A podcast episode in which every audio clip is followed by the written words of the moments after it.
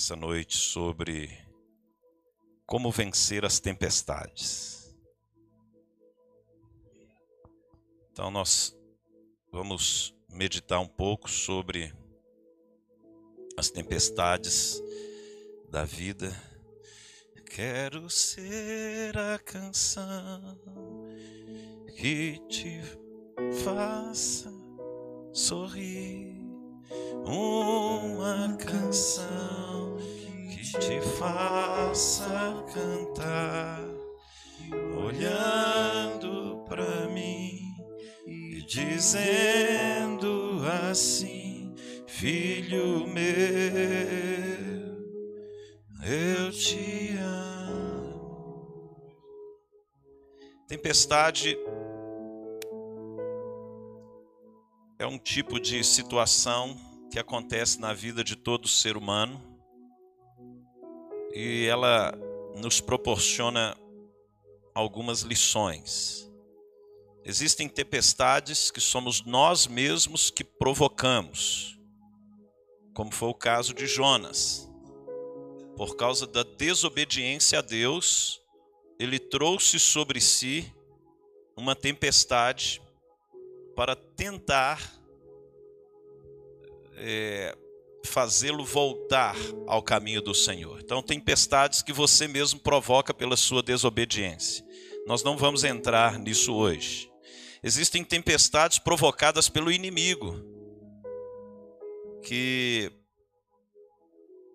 quando Jesus estava dormindo no barco, veio uma tempestade contra ele para tentar impedir a chegada dele numa região chamada Gadara. E essa região era uma região que Deus tinha um propósito de salvar ali. E ele salvou aquele gadareno.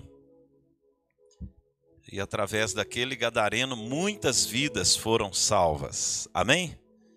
Então, tempestades que o inimigo levanta tentando impedir um propósito. Agora, um terceiro tipo de tempestade, nós vamos falar hoje, são tempestades que provam a nossa fé. São tempestades que Deus permite para provar a nossa fé. Se você puder abrir a Bíblia, nós estaremos lendo Atos dos Apóstolos, capítulo 27. Aleluia. Atos 27, verso 9 em diante.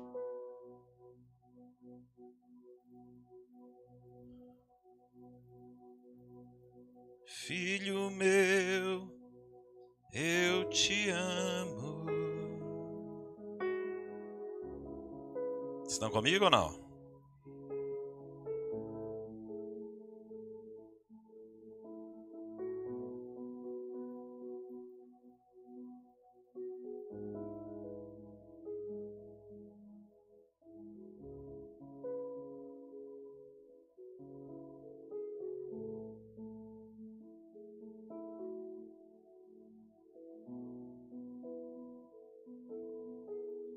Deus é bom, amém?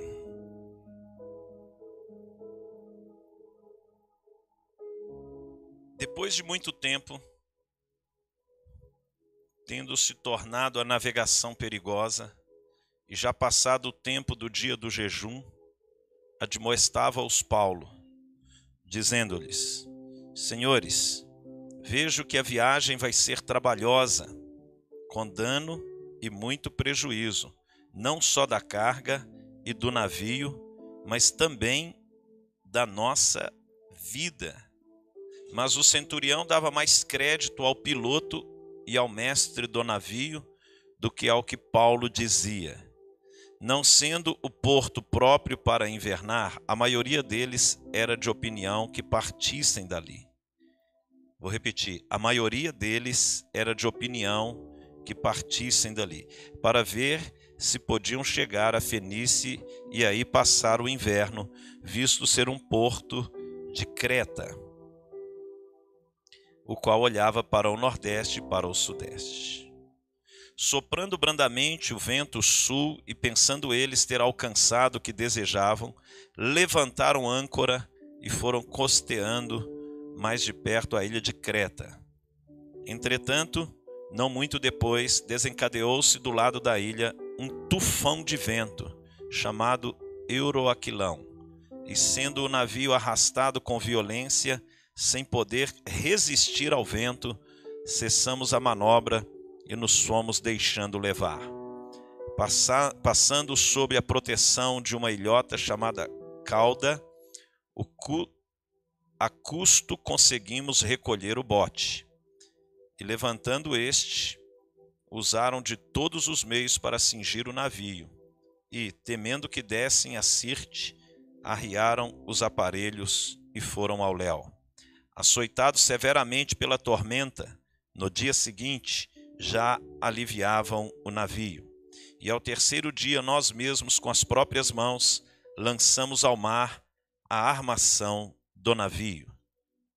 E não aparecendo, havia já alguns dias, nem sol nem estrelas, caindo sobre nós grande tempestade, dissipou-se afinal toda a esperança de salvamento. Havendo todos estado muito tempo sem comer, Paulo, pondo-se em pé no meio deles, disse: Senhores, na verdade, era preciso terem me atendido e não partir de Creta para evitar este dano e perda. Mas, já agora, vos aconselho bom ânimo, porque nenhuma vida se perderá de entre vós, mas somente o navio. Porque esta mesma noite um anjo de Deus, de quem eu sou e a quem sirvo, esteve comigo, dizendo: Rogério, não temas. É preciso que compareças perante César, e eis que Deus, por sua graça, te deu todos quantos navegam contigo. Portanto, Senhor, estende bom ânimo, pois eu confio em Deus que sucederá do modo por que me foi dito. Porém, é necessário que vamos dar a uma ilha. Porém, é necessário que vamos dar a uma ilha. Até aí, tudo bem? Glória a Deus. Diga: a minha vida é como uma viagem. Todo mundo, até os preguiçosos. A minha vida é como uma viagem. E inesperadamente podem surgir tempestades.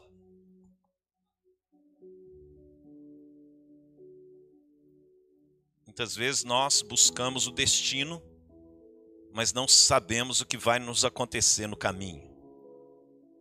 Então, a Bíblia diz que o coração do homem faz planos, mas do Senhor vem, mas dos lábios do Senhor vem a resposta certa. O sonho de Paulo era ir a Roma, mas ele chega em Roma preso. Depois de passar por, por uma grande tempestade. Às vezes Deus nos dá uma palavra, só que no meio do caminho ele nos prova. Pessoas que têm destino passarão por provas. Então, se você tem um destino, você vai ser provado. Ninguém gosta de ser provado. Porém, faz parte do plano de Deus para sermos aprovados.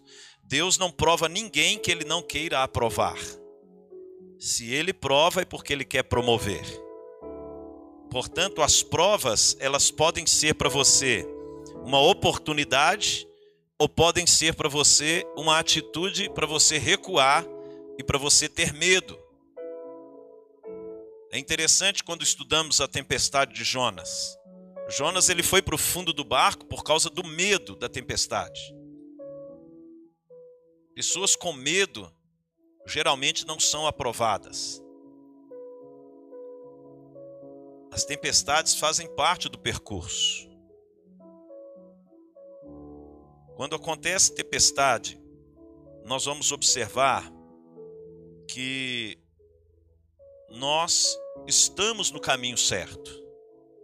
Tempestades acontecem com pessoas que estão no caminho certo.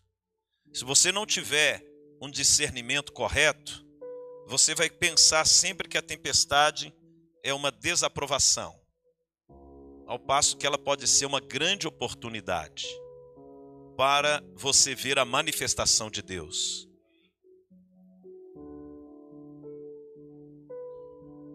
A viagem de Paulo para Roma, Deus tinha um propósito nela. Mas nem por isso Deus impediu a tempestade de acontecer. Não é o fato de você ter uma missão ou um propósito que você não vai enfrentar situações que provam a sua fé, provam a sua perseverança, provam a sua fidelidade a Deus. Se o nosso Senhor Jesus ele foi provado por várias vezes, ele foi provado no deserto, ele foi provado numa tempestade, inclusive, ele foi provado pelos religiosos, ele foi provado pelas autoridades, ele foi provado na hora da cruz, de ir para a cruz. Imagine nós.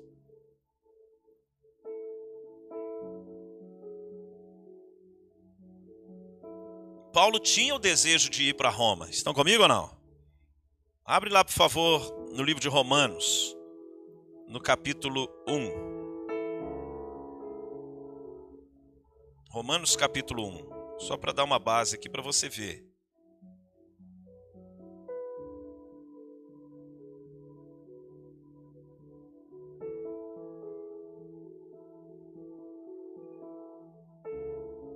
Verso 14.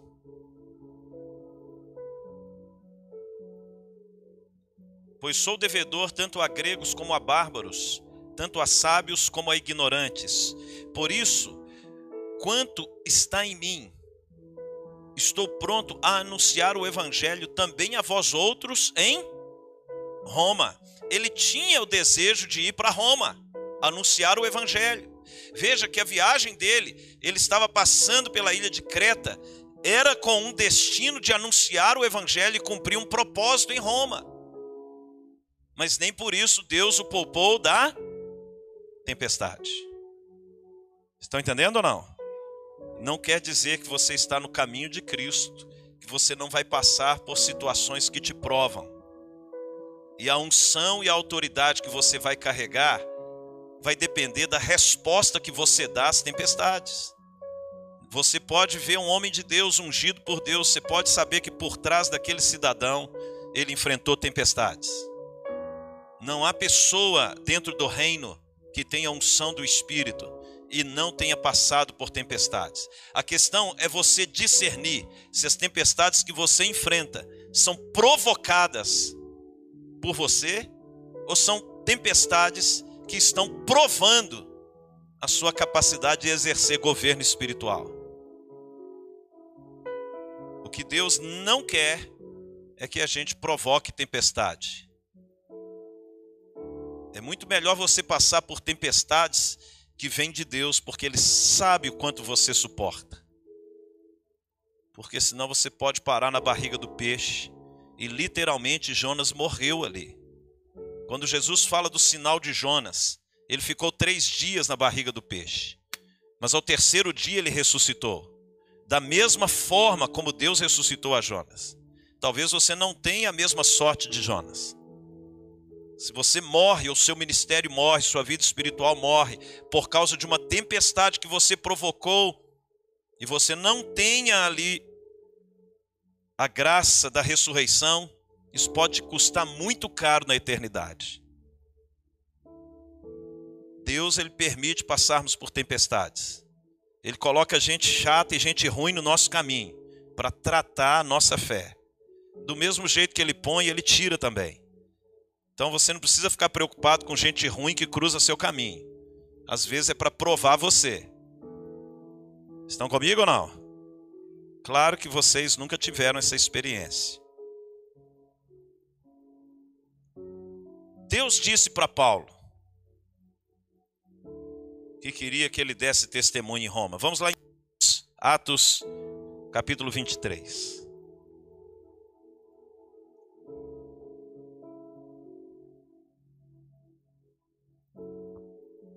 Verso 11. Na noite seguinte, o Senhor, pondo-se ao lado dele, disse: Disse o quê?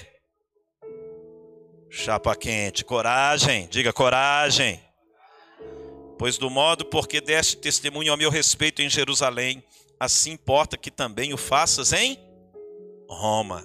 Então era um desejo de Paulo ir pregar o evangelho em Roma, era um desejo do Senhor que ele fosse pregar o evangelho em Roma. Então imagine, o coração do apóstolo Paulo, desejoso de anunciar o evangelho, Jesus já tinha falado para ele que ele iria para Roma. Então aquela tempestade fazia parte do plano de Deus com o propósito de manifestar a glória de Deus na vida de Paulo. Aleluia. Aleluia. Veja bem, se Jesus tinha um propósito, Paulo tinha um propósito no coração. Se você está vivendo uma tempestade, fica firme. Deus está te treinando. O Senhor já tinha falado para Paulo: você vai para Roma.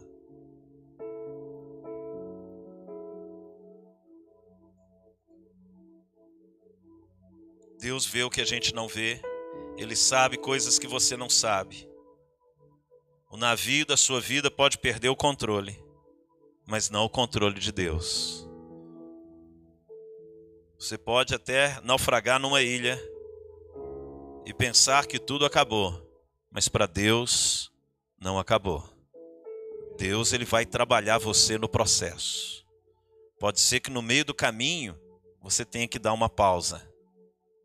Mas é porque Deus tem propósitos nisso. Permaneça com a sua fé naquilo que Jesus te falou.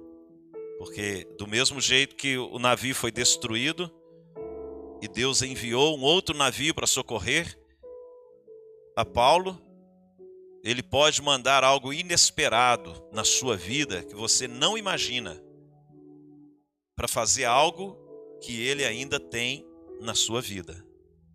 Então, relax. O rei continua no trono. A palavra dele para você é: não perca isso de vista. Mesmo que o navio perdeu o controle, Jesus nunca perde o controle. Se ele diz que você vai para Roma, você vai para Roma. Glória a Deus. Quantos tem uma palavra de Deus aí? Ela vai se cumprir na sua vida. Eu vim aqui hoje dizer isso. Que Deus continua no controle. Ainda que pareça que o navio afundou, Deus continua no controle. Ele é o Senhor, Ele é o Deus Todo-Poderoso. Aleluia. Vamos voltar lá para Atos 27. Vamos ver aqui alguns pontos.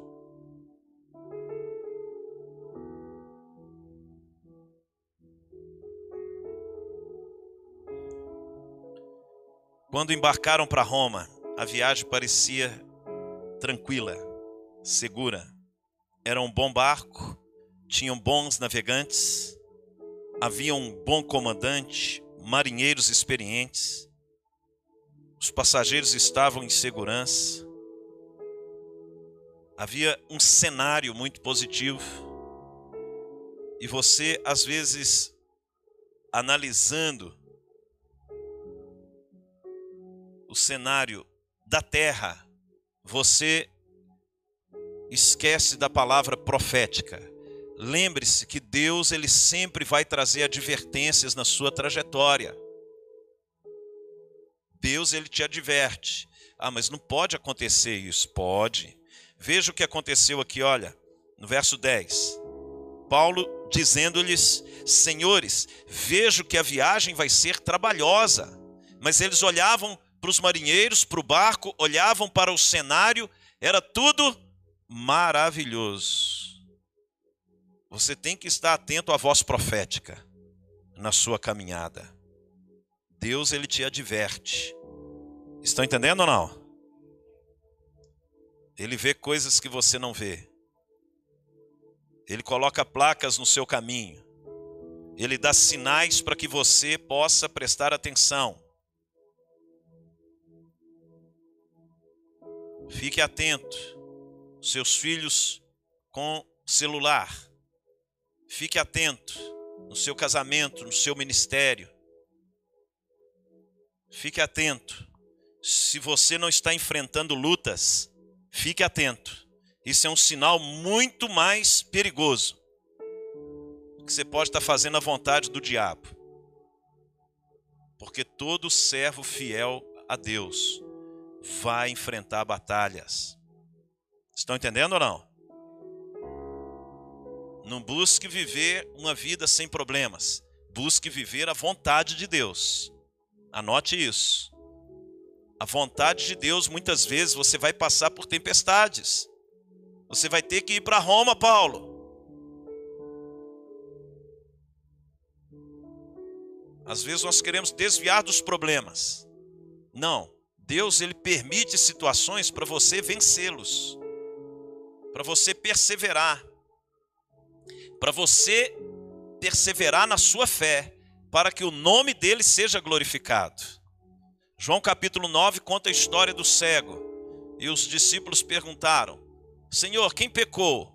Foi ele ou seus pais? Porque no contexto judaico havia uma ideia de que se uma pessoa nascesse com deficiência, era resultado de, de comportamentos errados dos pais. Era uma ideia errada isso. E Jesus falou com eles: nem ele, porque não faz sentido a pessoa pecar antes de nascer, a pergunta já era errada, e nem os seus pais, mas é para que nele fossem manifestas as obras de Deus. Então, tem tempestades que é para manifestar as obras de Deus na sua vida. Amém? Prestem atenção, muita gente desiste quando ela é provada. Muita gente se da palavra profética.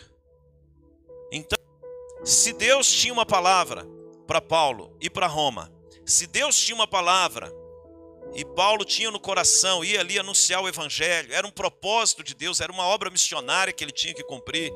Se Deus tinha uma palavra e havia um trajeto até chegar no propósito, assim como na sua vida, na minha vida, nós temos que discernir a forma como nós vamos sair do ponto hoje até o nosso destino. Você vai precisar de uma vida cheia do Espírito Santo para poder enfrentar tempestades. Anote isso. O único meio de você passar pelas tempestades é um relacionamento com o Espírito Santo. É tendo uma vida com o Espírito Santo. Paulo era um homem cheio do Espírito Santo. Ele estava revestido do Espírito Santo. Ele buscava o Espírito Santo. E nós vamos ver isso aqui. Para alcançar o seu propósito.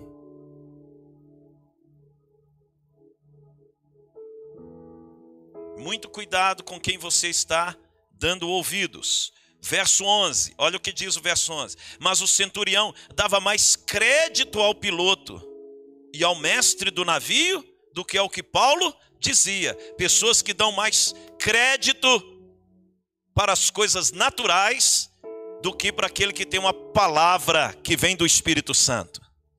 Quando você receber uma palavra de um homem e uma mulher cheios do Espírito Santo, como que você vai saber se essa palavra tem crédito ou não? Você tem que olhar para a vida da pessoa. Então é bom ouvir pessoas que têm o Espírito Santo, cuja vida tenha fruto e não título. Pessoas que têm título e não têm fruto, elas não têm autoridade. A autoridade ela vem pelo fruto, não pelo título. Estão entendendo ou não? Paulo ele, ele não tinha título, mas ele tinha fruto. Ele tinha uma vida com Deus. Mas o que que o centurião, ele deu crédito a quem?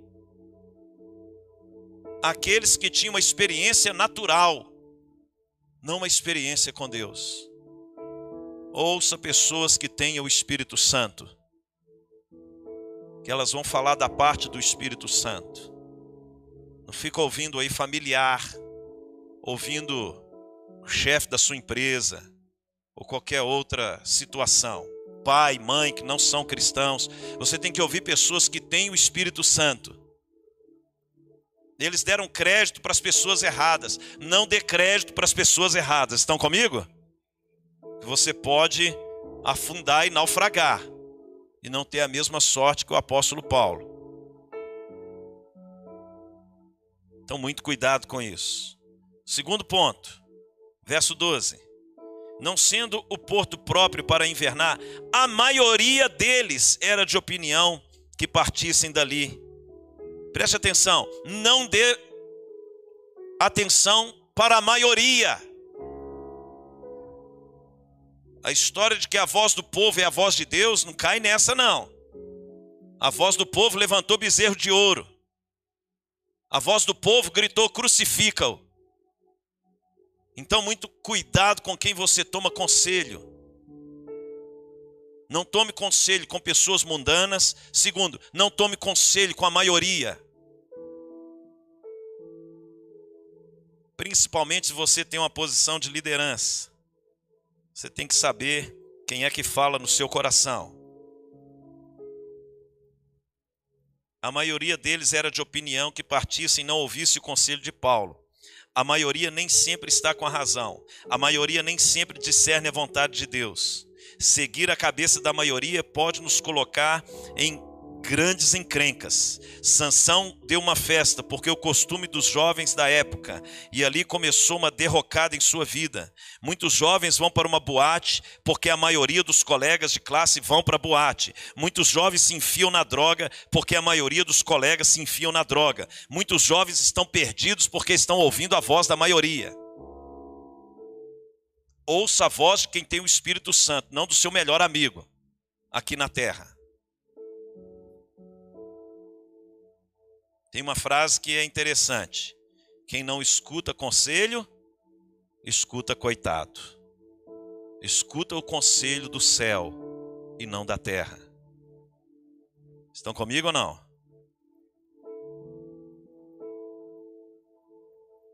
Muito cuidado, irmãos.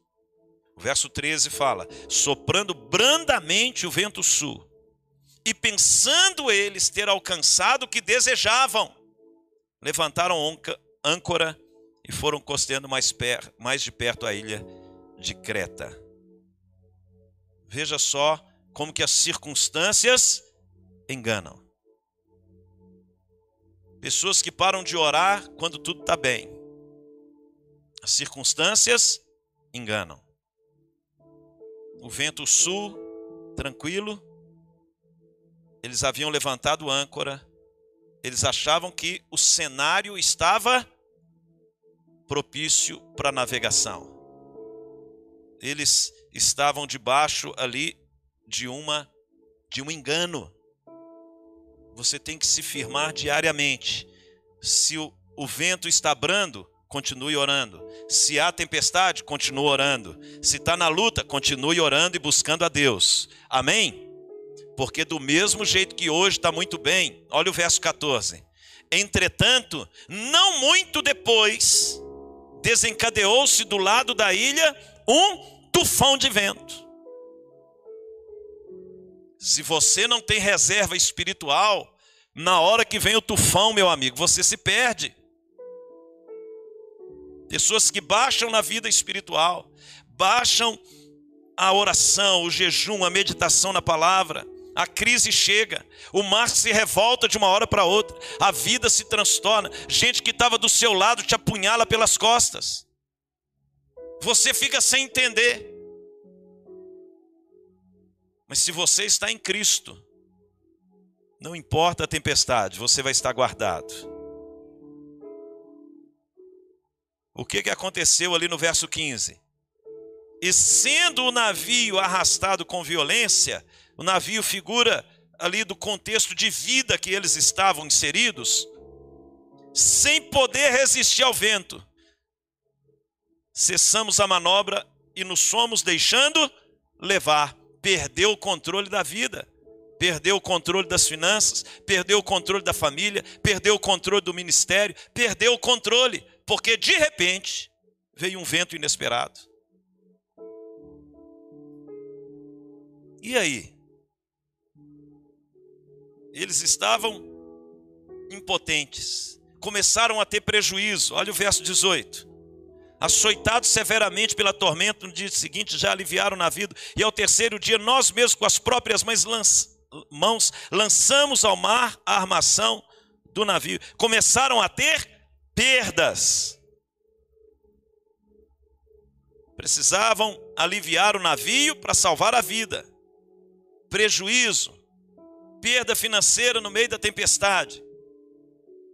E o pior, verso 20: E não aparecendo, havia já alguns dias, nem sol, nem estrelas, caindo sobre nós grande tempestade, dissipou-se afinal toda a esperança de salvamento. Eles foram tendo uma sequência de perdas por não dar ouvido à palavra profética. Começaram a perder o controle do navio, começaram a perder as coisas do navio, depois começaram a perder a esperança.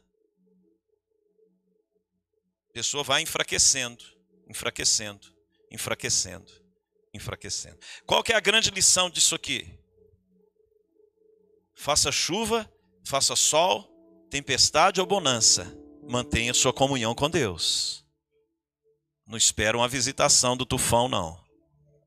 Se você está firmado na rocha, ele não vai te afetar.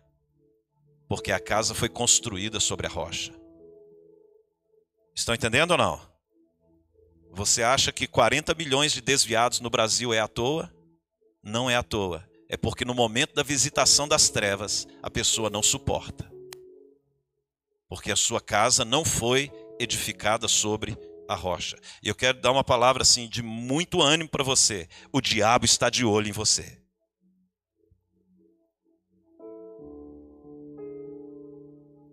Se você não firmar a sua vida em Cristo, se você não firmar a sua vida na palavra, na oração, se você não temer a Deus e buscar a Deus de todo o seu coração, você pode ter uma visitação repentina, que está fora dentro do seu plano de viagem, e a coisa perdeu o controle. Estão entendendo ou não? Firme a sua vida em Cristo.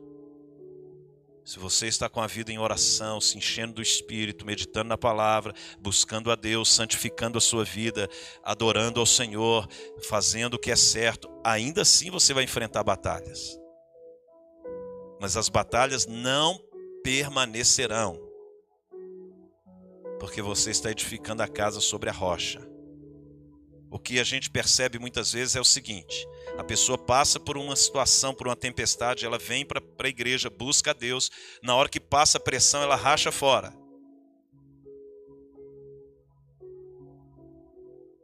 Daqui 10 anos, onde você vai estar? Na presença de Deus, vai depender da circunstância, ou você tem um pacto com Deus de perseverar até o fim. Porque tempestades todos nós vamos enfrentar, irmãos. Faz parte do pacote, Jesus nunca nos enganou. Ele disse que neste mundo teríamos aflições. Só que quando vem um relato desse, isso aqui de fato aconteceu com Paulo, o que que a gente observa? Que são perdas gradativas. A pessoa ela vai enfraquecendo na fé porque ela não dá atenção à palavra. E aí ela não exerce fé quando é o momento mais necessário dela exercer a fé em Deus, de buscar a Deus, de voltar-se para a palavra, ela começa a enfraquecer, colocar outras coisas no lugar da presença de Deus.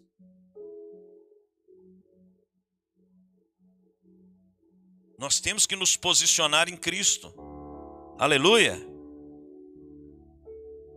Você tem que se posicionar, porque se você está firme com Jesus, tem outra pessoa que não está, e Deus vai levantar você, como levantou Paulo ali, para ser o que? Um encorajador. Aleluia. Levante a sua mão, que o Espírito Santo possa te levantar com autoridade, para você encorajar pessoas em meio às tempestades que você seja um canal, uma voz profética para levantar a voz, para dissipar as tempestades da vida das pessoas, em nome de Jesus. Se você crê, diga amém. Vamos ver aqui no verso 27. Perdão. verso 21, onde nós paramos. Havendo todos estado muito tempo sem comer, Paulo pondo-se em pé no meio deles. Aqui fala de um posicionamento no meio da tempestade. Estão comigo ou não? Você vai, Deus vai te levantar para você ter um posicionamento. Não seja omisso. Paulo pondo-se em pé no meio deles. Disse: Senhores, na verdade era preciso terem atendido e não partir de Creta para evitar este dano e perda. Mas já agora vos aconselho: bom ânimo. Deus levanta pessoas no meio da tempestade para dar uma palavra de fé. E que você seja essa pessoa. Uma pessoa que encoraja, uma pessoa que estimula. Tem de bom ânimo. Jesus venceu o mundo. Glória a Deus. Diga, tem de bom ânimo. Fala para alguém aí, tem de bom ânimo. Sua tempestade vai passar. Você vai casar. Aí a tempestade é outra, mas depois a gente conversa. Casa primeiro até o tufão chegar. né, Max?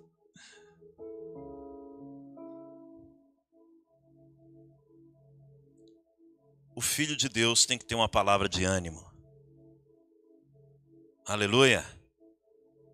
Às vezes você vai precisar dar uma palavra para alguém. Às vezes você vai precisar dar uma palavra para você mesmo. Quantas vezes eu já tive que pregar para mim?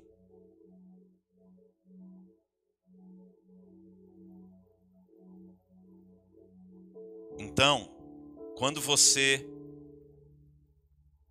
estuda uma palavra como essa, e você vê Paulo se levantando no meio deles, e ele dizendo, verso 22: Mas já agora vos aconselho bom ânimo, porque nenhuma vida se perderá dentre vós, mas somente o navio.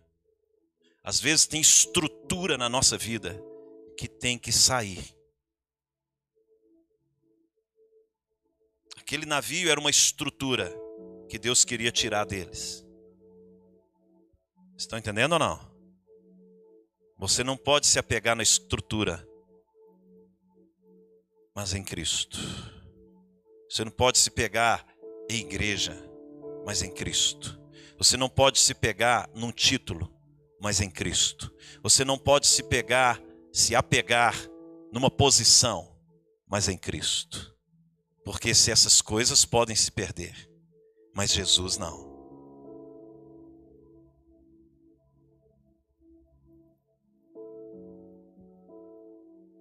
Tem pessoas que ficam assim: ah, mas há 10 anos atrás eu preguei, alguém foi curado.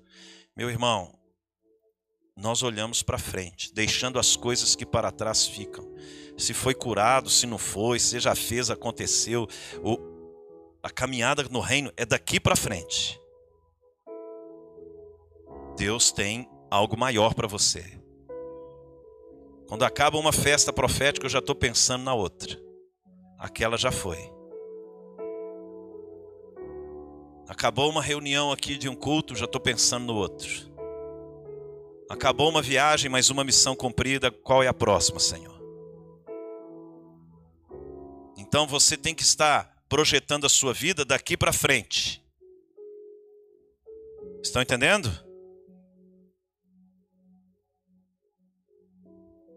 Por que que Paulo ele deu uma palavra de ânimo? Verso 23. Toda pessoa que tem um relacionamento com o céu, sempre terá uma palavra de fé. Anote isso. Toda pessoa que tem um relacionamento com os céus sempre terá uma palavra de fé. Verso 23: Porque esta mesma noite um anjo de Deus, de quem eu sou e a quem sirvo, esteve comigo. Oh, aleluia! As palavras de fé que você vai carregar está muito relacionada à maneira como você se relaciona com o céu. O que, que te preocupa mais, as tempestades da terra ou o seu relacionamento com o céu? Imagine, no meio da tempestade, Deus envia um anjo até Paulo. fique atento que no meio da sua tempestade, da sua trajetória, você vai receber visitações do céu. Obrigado pelos três améns evangélicos aí. Você vai receber visitações de Deus na sua trajetória. Aleluia. Verso 24. O anjo disse para Paulo: Paulo, não temas, não temas. É preciso que compareça perante César. O que que Deus estava fazendo ali com Paulo? Renovando o propósito. Então, uma coisa que fortalece a fé é você não se esquecer do que Deus já te disse. Se Deus falou, vai acontecer. Se Deus falou, o anjo foi lá. Paulo, não temas, 24. É preciso que compareça perante César, e eis que Deus, por sua graça, te deu todos quantos navegam contigo. Irmãos, Aonde está a proteção? A proteção é você andar com quem anda com Deus, com quem navega contigo. Não sai fora do guarda-chuva, não. Estão comigo? Proteção dos céus. A palavra do anjo foi muito, muito poderosa. Paulo, não temas, é preciso que compareça. Quer dizer, tem um propósito. Você vai adiante de César. E eis que Deus, por sua graça, o propósito ali daquele barco era quem? Paulo. Mas a graça dele fez com que todos os que estavam com ele também fossem guardados. Ainda que a sua família não seja salva, mas por sua causa eles serão guardados ainda que na sua célula todos não são salvos, mas por sua causa eles serão guardados. Na sua empresa, na sua escola, por sua graça, se navegam com você, estão na mesma direção, no mesmo propósito, eles também estarão guardados. Glória a Deus. Com quem você tem andado? Essas pessoas andam com Deus? Pare de criar tempestades. Pare de criar tempestades. Caminhe com Deus. Pare de colocar julgo sobre as pessoas. Caminhe com Deus e Deus mesmo vai guardá-las. O incrível dessa história aqui é que a tempestade ela, ela tira várias lições. A gente tira várias lições. Irmãos, os discípulos estavam no meio da tempestade, Jesus veio ao encontro deles. Quando Paulo estava no meio da tempestade, o anjo foi ao encontro dele. Quando Jonas estava no meio da tempestade, Deus enviou um peixe. O nosso Deus sabe e ele é misericordioso. Mantenha sua comunicação com o céu. Porque tempestade é um vento temporário. Ele vai acabar. Ele tem um fim na hora que o tufão está passando, o estrago é grande. Se você está fora do abrigo, o estrago é grande. Depois vem a bonança. Se você está no lugar de proteção, você não vai ser atingido. Estão entendendo? Um lugar de proteção é o nosso sacerdócio. O lugar de proteção é a nossa vida de relacionamento com os céus. O lugar de proteção é o relacionamento com a palavra. Entenda que Jesus sempre vem ao nosso encontro. Eu já estou concluindo. Meu Deus, o tempo voou. Verso 27. Quando chegou a décima quarta da noite, sendo nos batidos, atirados contra lugares rochosos, lançaram da popa quatro âncoras e oravam para que rompesse o dia. Uau! Fiquem atentos aos sinais e ao caminhar do seu barco. Se você está tendo sinais que a coisa está indo ruim, é hora de lançar âncora. O que é interessante no verso 29, receosos de que fôssemos atirados contra lugares, lançaram da popa quatro âncoras. Primeira âncora, a âncora da fé em Deus. Anote aí. São quatro âncoras.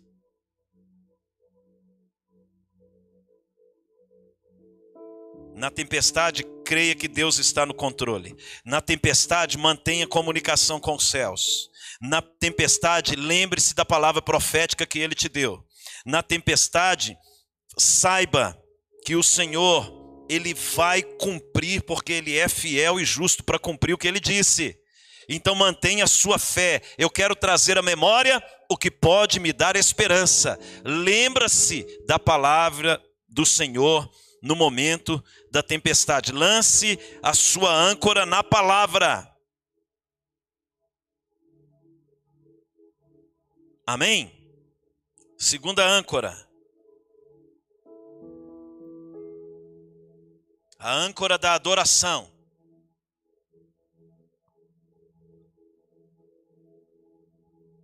Uma coisa é adorar quando tudo está bem, outra coisa é adorar no meio da tempestade.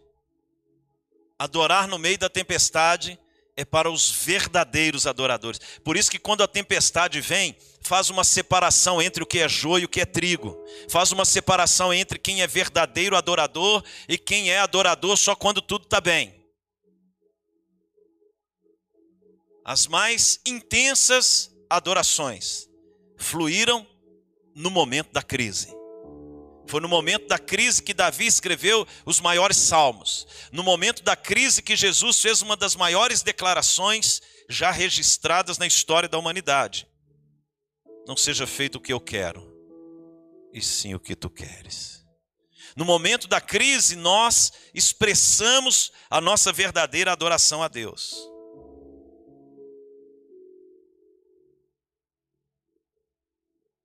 Aleluia! Imagine no momento da crise, Abraão recebe uma visitação dos anjos, eles trazem uma palavra que Sara ia engravidar. O que, que Abraão fez? Vocês já leram a Bíblia. Pegou um Uber, foi no Shopping Del Rey, comprou um carrinho de bebê. E com aquele que tinha aqueles bonequinhos coloridos. E chegou com o carrinho de bebê em casa. Pagou um outro Uber, pegou o Uber Black que Abraão era rico. Colocou na sala da casa e falou: Deus fará cumprir a sua palavra. Quando você recebe uma palavra, você tem que adorar a Deus, crer que ela vai se cumprir. Adorar a Deus. Em meio às tempestades, adorar a Deus, tirar os olhos da tempestade e olhar para aquele que fez todas as coisas. A Bíblia diz que Abraão creu contra a esperança. Ele creu contra a razão. Por isso ele se tornou quem ele é até os dias de hoje. Pai de muitas nações. Terceira âncora no momento da crise. A Bíblia diz no verso 29: Lançaram da popa, parte B, da popa quatro âncoras e oravam. Terceira âncora, a oração oravam para que o dia se rompesse. Ore por um novo tempo. No momento da crise, ore por um novo tempo. Ore para que o dia se rompa. Ore para que a glória de Deus venha, para que a luz chegue. Ore, ore. A Bíblia diz que o choro pode durar uma noite, mas a alegria vem pela manhã. Ore, ore, ore que vai se cumprir. Aleluia. Diga comigo, vai se cumprir se eu orar. Olha só o verso 39. Quando 39 amanheceu. Diga quando amanheceu se cumpriu a oração. Eles oraram para amanhecer e amanheceu. Estão comigo? A terceira âncora é a vida de oração para que venha um novo tempo, para que a tempestade passe. Ore por um novo tempo. Ore por uma mudança de ciclo. Ore por uma mudança de Deus na sua vida, uma mudança de Deus. Só Deus tem o controle sobre os céus e a terra. Se você orar, essa âncora vai firmar você em Cristo. E, vai amanhecer. Amém? Vai amanhecer. Quando amanheceu, quando amanheceu, se cumpriu o que eles haviam orado. Eles chegaram a uma ilha, eles perderam tudo, eles perderam o navio, perderam a estrutura, perderam aquilo que os conduzia, mas não perderam a vida. Deus levou a eles um lugar que eles não esperavam. Irmãos, esse nosso Deus, ele tem o seu jeito de agir. Confie em Deus. Às vezes você vai, você vai para Roma, Paulo. Mas eu tenho uma parada estratégica para você na ilha. vai se cumprir, mas eu quero te ensinar algo. Estão comigo ou não? Deus continua no controle. Ele continua no controle. Ele continua no controle.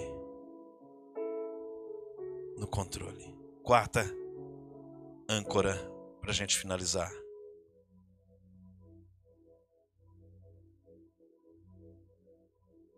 a âncora da salvação. Era necessário. Por que, que era necessário? Olha aqui o verso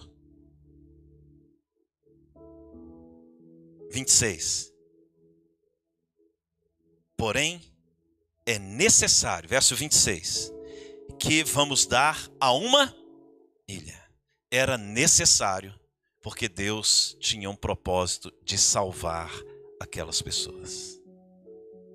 A viagem muda de rota, mas Deus não muda o propósito. Ele quer salvar as pessoas. Esse é o maior propósito de Deus: salvar o perdido. A viagem muda de rota, mas Deus não muda o propósito. O propósito não é promover o homem, é salvar o perdido. Às vezes a sua tempestade vai ser um instrumento de salvação de outros. Às vezes a tempestade de uma enfermidade vai te dar autoridade sobre ela para você curar outros. Às vezes uma tempestade no casamento vai te dar autoridade para você curar outros. Às vezes uma tempestade nas finanças vai te dar autoridade para você libertar do cativeiro financeiro. Às vezes uma tempestade que você enfrenta é o meio pelo qual Deus vai gerar em você a autoridade necessária para que você seja um libertador na vida de outras pessoas. Aquela, aquela situação era necessário. Irmão, esse verso 26. Por que, que era necessário? Porque Deus queria salvar pessoas ali. Estão entendendo? Deus ele sempre vai usar o seu propósito de vida para salvar outras. Era necessário. Fala para o seu vizinho, é necessário que você entenda que Jesus passe por Samaria, que Paulo passe pela ilha, que você esteja aqui nessa noite e que os propósitos de Deus se cumpram. Aleluia! Põe aqui João 4, verso 4, por favor, Lucas. Olha só que interessante, irmãos. Jesus indo cumprir o seu propósito. Mas no Evangelho de João, capítulo 4, verso 4, o texto diz que era necessário atravessar a província de Samaria. Tem coisa que é necessário que você passe por um propósito maior. Ainda que a sua tempestade, você e nem eu, a gente gosta de passar por ela. Mas tem coisas necessárias que Deus vai gerar nessa tempestade, que vai ocasionar a salvação de outras pessoas. O que, que está sendo necessário nessa tempestade que você está vivendo? Que lições você pode extrair daquilo que você está vivendo? Esta tempestade está beneficiando alguém? Você está mais parecido com Cristo?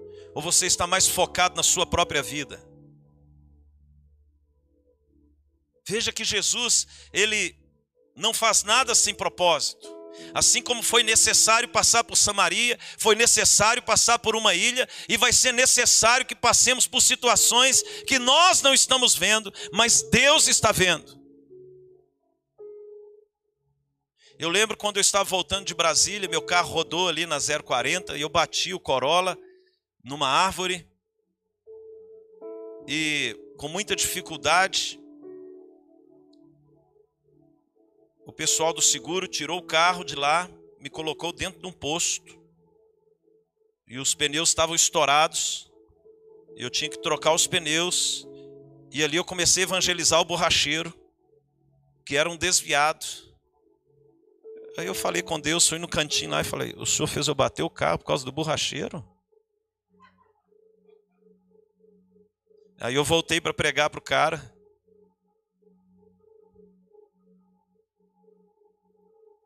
Deus é. Deus não, não, não, pede para ninguém, irmãos.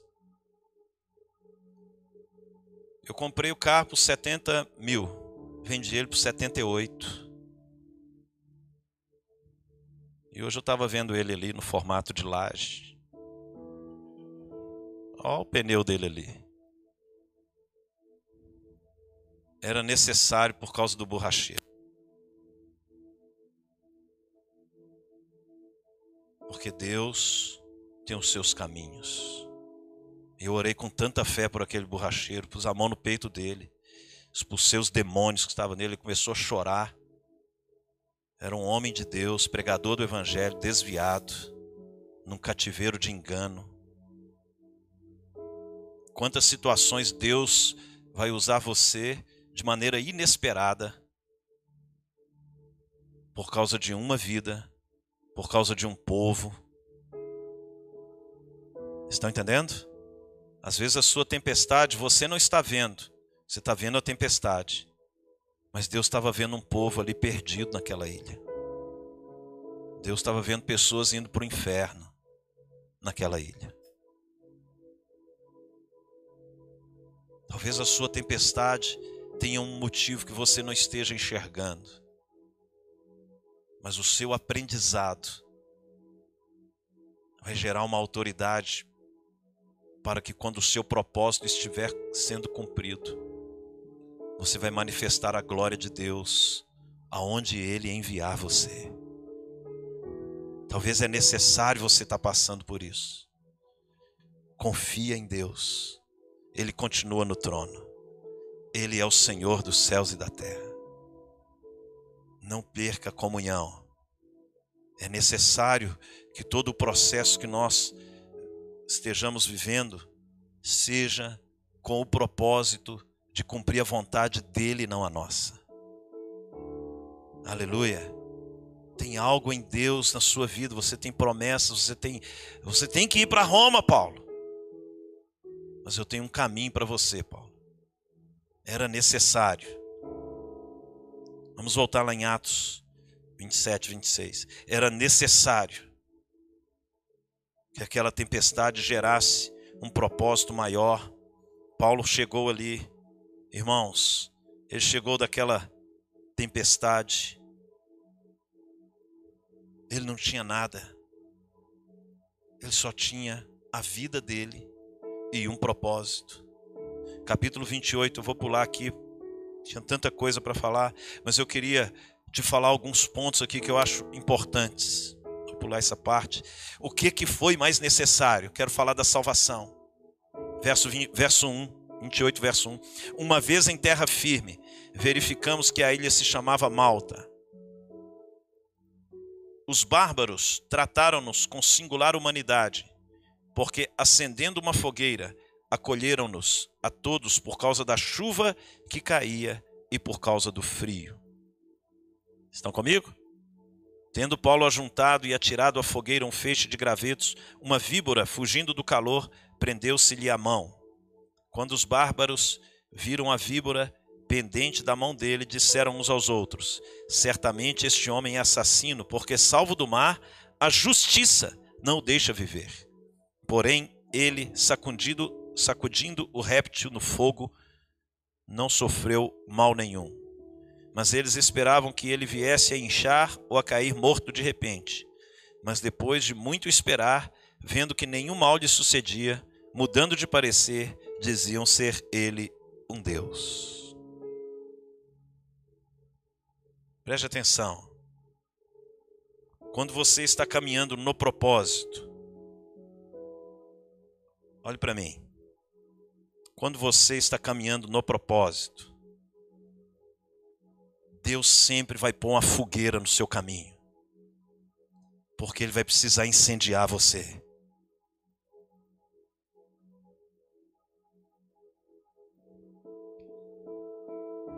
O que, que significa essa fogueira? Para mim, de todo esse texto, o que mais me chamou a atenção foi a fogueira.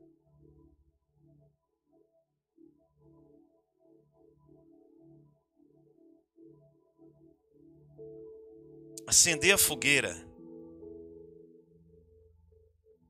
significa pessoas que sabem que no mundo espiritual há um fogo.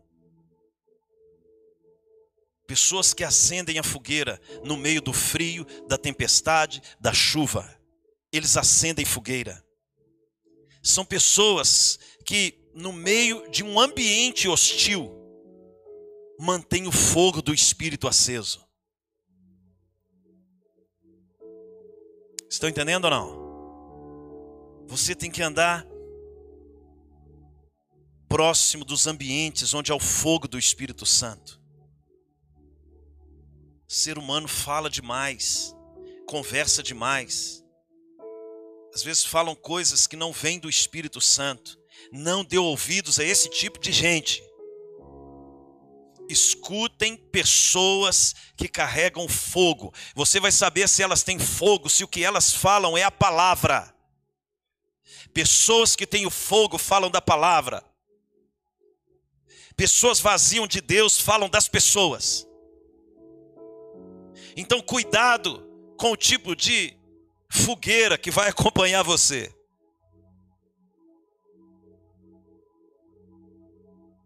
A fogueira ela tem um símbolo muito poderoso.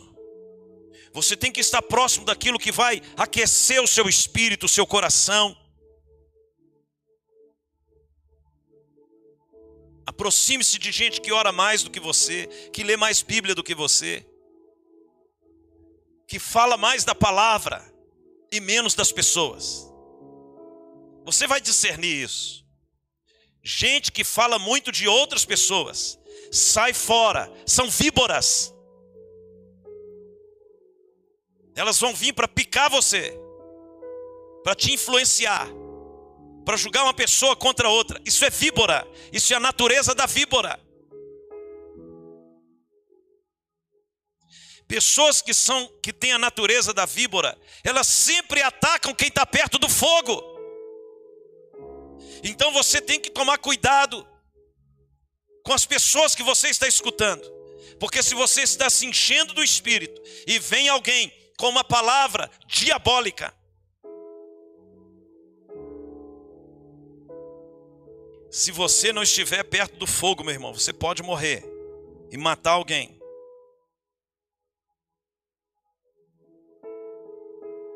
Estão entendendo? E o que é pior?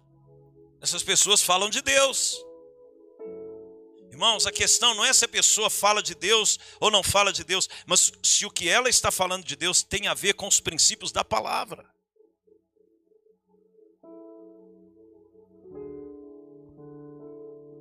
Você pega o livro de Judas, é um capítulo só, antes de Apocalipse. Você lê o livro de Judas, e a carta do apóstolo Judas, que não é o Judas Iscariotes, que traiu Jesus, é um outro Judas. A carta do apóstolo Judas, ele fala de um tipo de gente que tem aparência de cristão, mas são vazias são nuvens sem água. Ele usa uma série de metáforas ali. Que difamam a autoridade, que falam de outras pessoas. E ele vai trazendo uma descrição de um tipo de gente que está perto do fogo, mas são víboras. Cuidado com esse tipo de gente. Estão perto do fogo, mas não fazem parte daquele fogo. Estão entendendo ou não?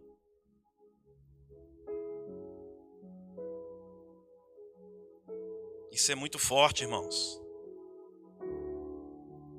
Porque o resultado da sua fé pode ser contaminado pelo tipo de pessoa que te aconselha, que fala no seu coração, que ministra no seu coração. Irmãos, eu só deixo falar no meu coração quem tem mais fruto do que eu. Eu me aconselho com Luiz Hermínio, com Djalma. Não é com qualquer pessoa. Você tem que ouvir pessoas que estão conectados com o céu. Estão entendendo ou não? para falar no seu coração, a pessoa tem que estar conectada ao Espírito Santo. Pessoas que não têm propósitos, estão perto do fogo sem saber o que, é que estão fazendo, podem manifestar a natureza da serpente, mesmo que ela não perceba isso. Mas você tem que perceber que você está ouvindo hoje. Você tem que filtrar o que as pessoas te falam.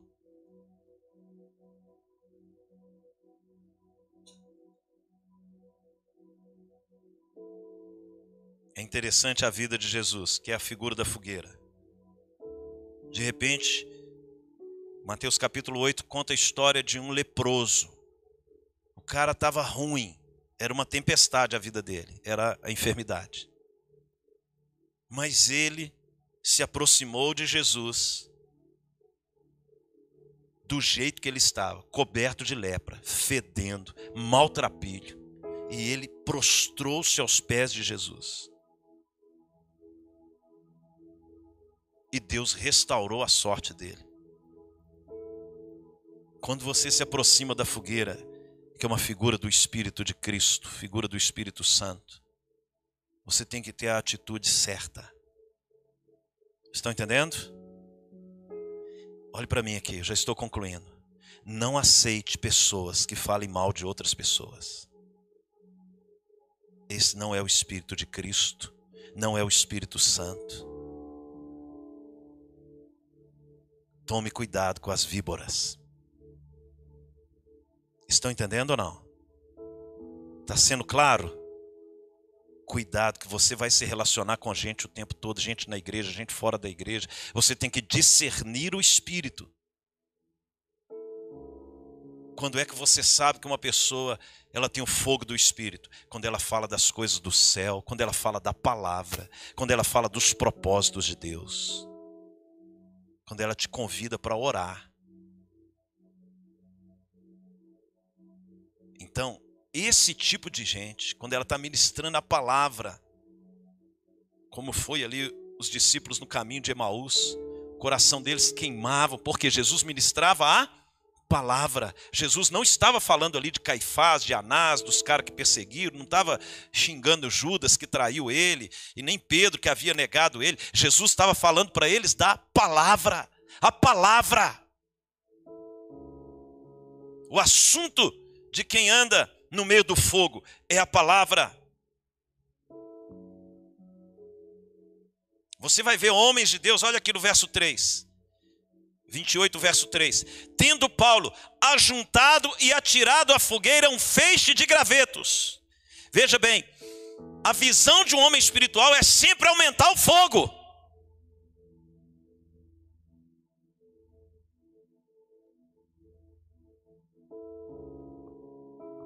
Irmãos, muita gente gosta de ficar em volta da fogueira, mas são poucos que se propõem a fazer o fogo crescer. Tinha muita gente em volta da fogueira, mas quem fez o fogo crescer foi Paulo. Pessoas espirituais fazem o fogo do espírito crescer. Ande perto dessas pessoas. Ainda que sai fora uma víbora e venha picar você, nada vai te acontecer. Muitos estão em volta da fogueira, querem vir para a igreja, pensando somente em si.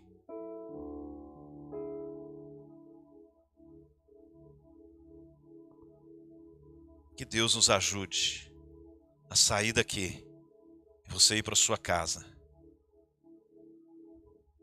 Pegar os gravetos da palavra, da oração, da. Para que o fogo do Espírito cresça em você. A responsabilidade de fazer o fogo crescer é sua. Estão entendendo ou não?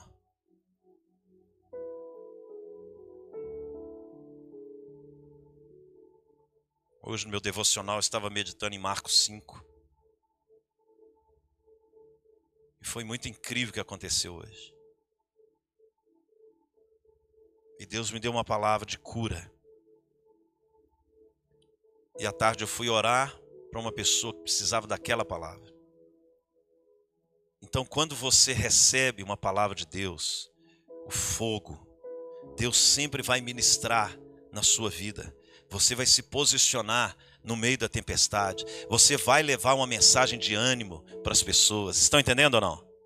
Mas se você não está, meu irmão, mantendo o fogo do Espírito na sua vida, você vai ficar só ao redor da fogueira. Nós vamos ter aí a festa de Pentecostes. Ok, maravilhosa a festa. Mas tem gente que vem só para ficar ao redor da fogueira.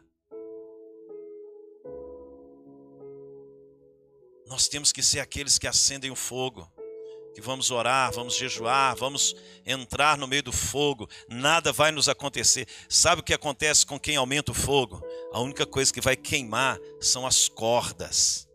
A única coisa que vai queimar você, Sadraque, Mesaque Abednego, é aquilo que te prende. Ainda que você esteja numa fornalha, o quarto homem está lá com você. O fogo do Espírito faz queimar aquilo que está te prendendo.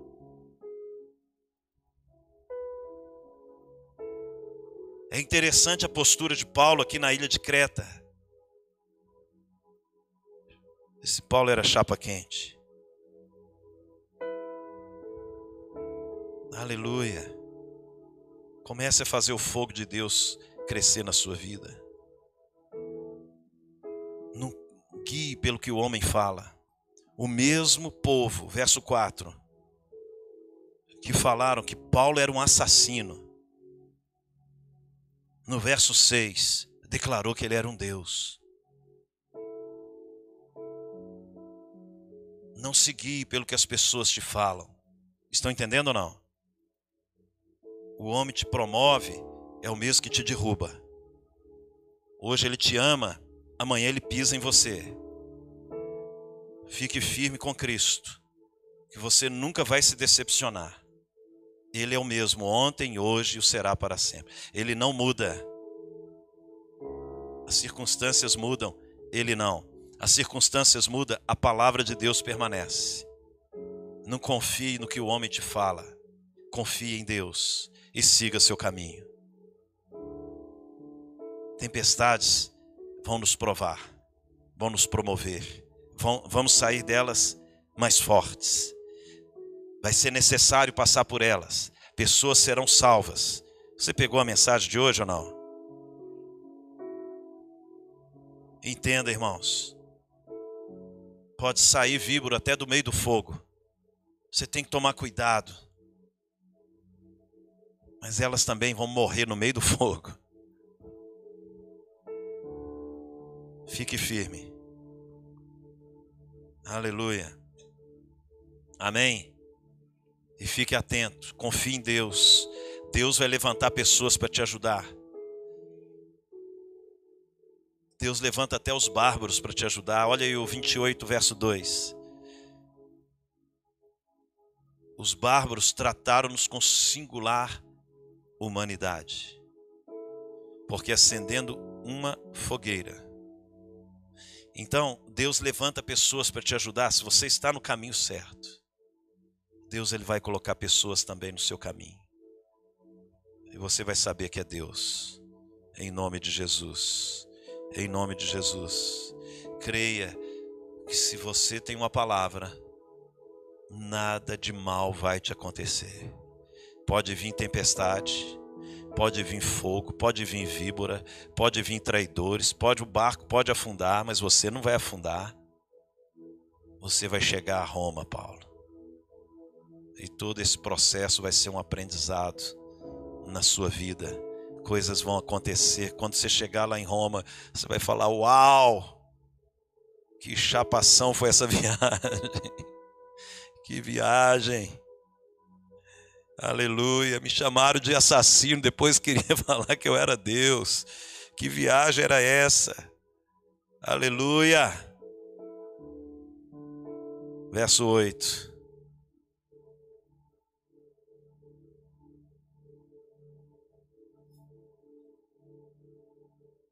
aconteceu achar-se enfermo de desinteria, ardendo em febre, o pai de Públio.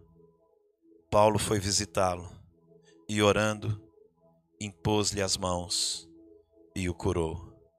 À vista deste acontecimento, os demais enfermos da ilha vieram e foram curados, os quais nos distinguiram com muitas honrarias. E tendo nós de prosseguir viagem, nos puseram a bordo tudo o que era necessário. Feche os seus olhos. Na sua trajetória você vai encontrar gente doente. Deus vai te usar para curar pessoas. Na sua trajetória, Deus vai te usar. Se você está no meio da tempestade, fique firme. Deus está te preparando, está te treinando. Ele vai fazer de você um instrumento de cura. Você será um instrumento de cura.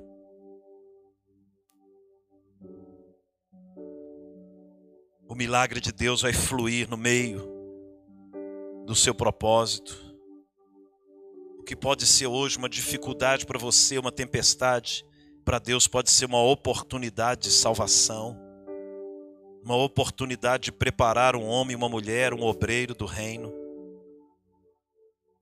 Eu não sei qual é a sua tempestade, eu sei que existe um Deus que está no controle dos céus e da terra.